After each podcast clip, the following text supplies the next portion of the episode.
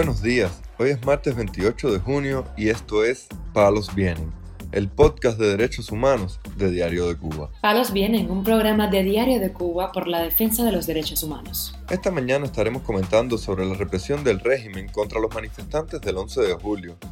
pues cuando se va a cumplir un año de las históricas protestas, al menos 68 mujeres permanecen en prisión por participar en ellas. También comentaremos sobre la entrega a la legislatura de Buenos Aires de un informe que documenta las violaciones de derechos humanos cometidas por el régimen cubano. Por último, profundizaremos en la situación del activista cubano Omar Ruiz Urquiola, impedida de volver a la isla por orden del régimen, así como de otros opositores forzados al exilio. Lo más relevante del día relacionado con los derechos humanos en Palos Vientos.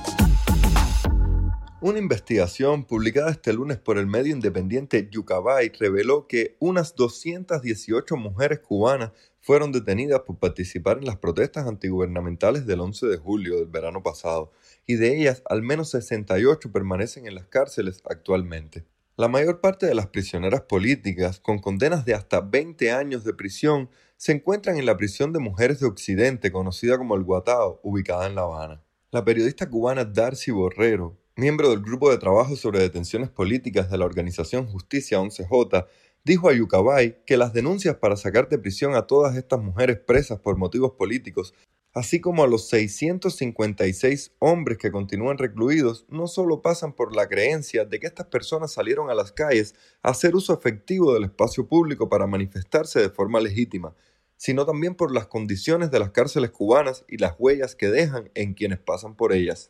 Mientras tanto, numerosos activistas y opositores cubanos han sido amenazados y advertidos en los últimos días de que no podrán salir a las calles en las vísperas del 11 de julio, cuando se cumple el primer aniversario de las protestas antigubernamentales en la isla. El activista cubano Pedro Guiala dijo a Radio Televisión Martí que este jueves fue citado a Villamarista, el Centro de Operaciones de la Seguridad del Estado, para un interrogatorio donde le dijeron que a partir del día 9 no podía salir de su vivienda y si así lo hiciera podría ser condenado a entre 10 y 15 años de privación de libertad.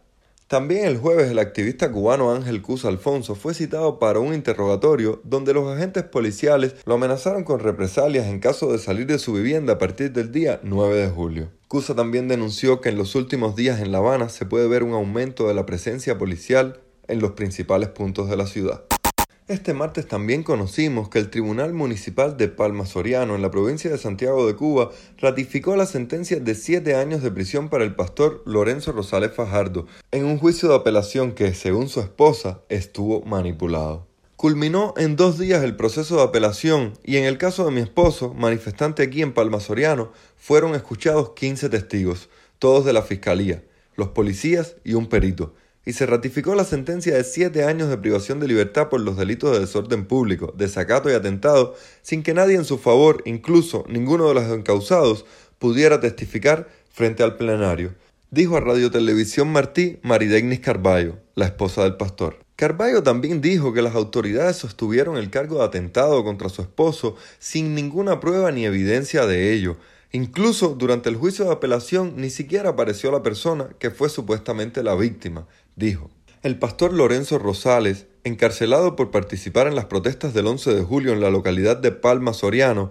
dijo estar tranquilo y confiado en que la última palabra es de Dios y no del tribunal, ni del juez, ni de las autoridades. El exprofesor universitario René Fidel González García, expulsado de la Universidad de Oriente, denunció este lunes que uno de los represores que estuvo involucrado en su despido del centro educativo emigró recientemente a Estados Unidos. Se va para Estados Unidos uno de los que participaron en la farsa de acusarme de mercenario para privarme de mi condición de profesor por falta de prestigio. No hay nada malo en lo primero, sino en lo segundo. Escribió en Facebook el jurista santiaguero. De acuerdo con González García, el represor se llama Lester Amaury Martínez Quintana, quien se desempeñaba como profesor de Derecho de la Universidad de Oriente desde el año 1998 y tuvo un papel protagónico en la encerrona que le hizo la seguridad del Estado para expulsarlo de la universidad. El ex profesor universitario cubano dijo que el represor fue artero y sucio, alevoso y taimado, pero enérgico y decidido en aquellas últimas reuniones en que ya todo se precipitaba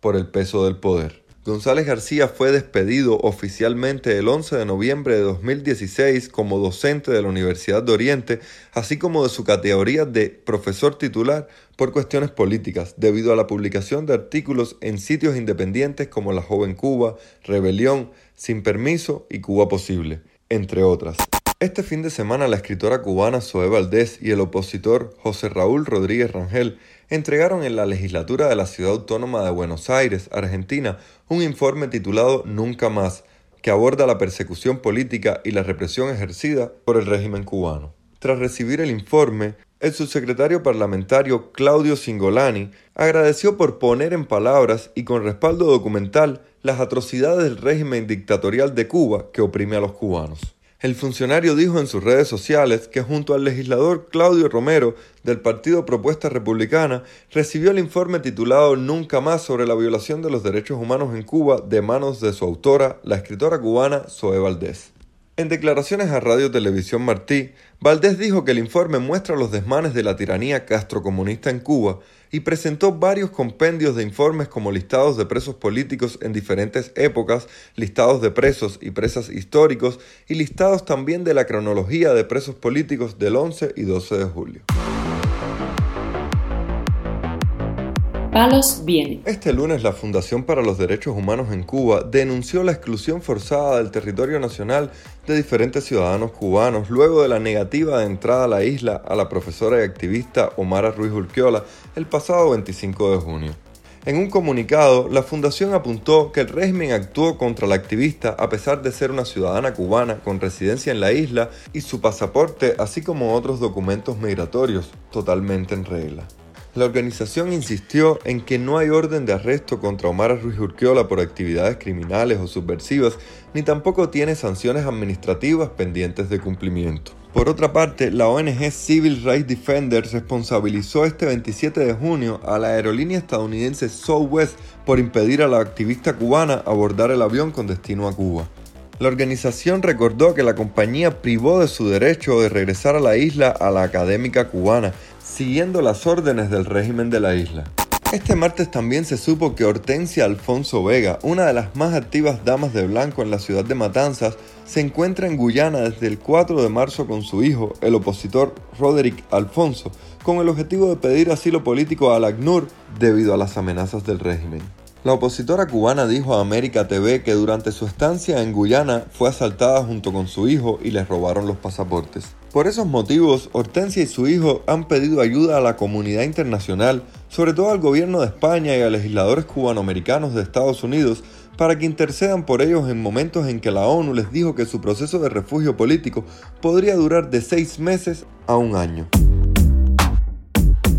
Palos Vienen, un podcast de derechos humanos de Diario de Cuba con la producción y conducción de Mario Luis Reyes. Muchas gracias por acompañarnos este martes en Palos Vienen, el podcast de derechos humanos de Diario de Cuba. Pueden escucharnos en DDC Radio y SoundCloud. Yo soy Mario Luis Reyes, mañana regresamos con más información.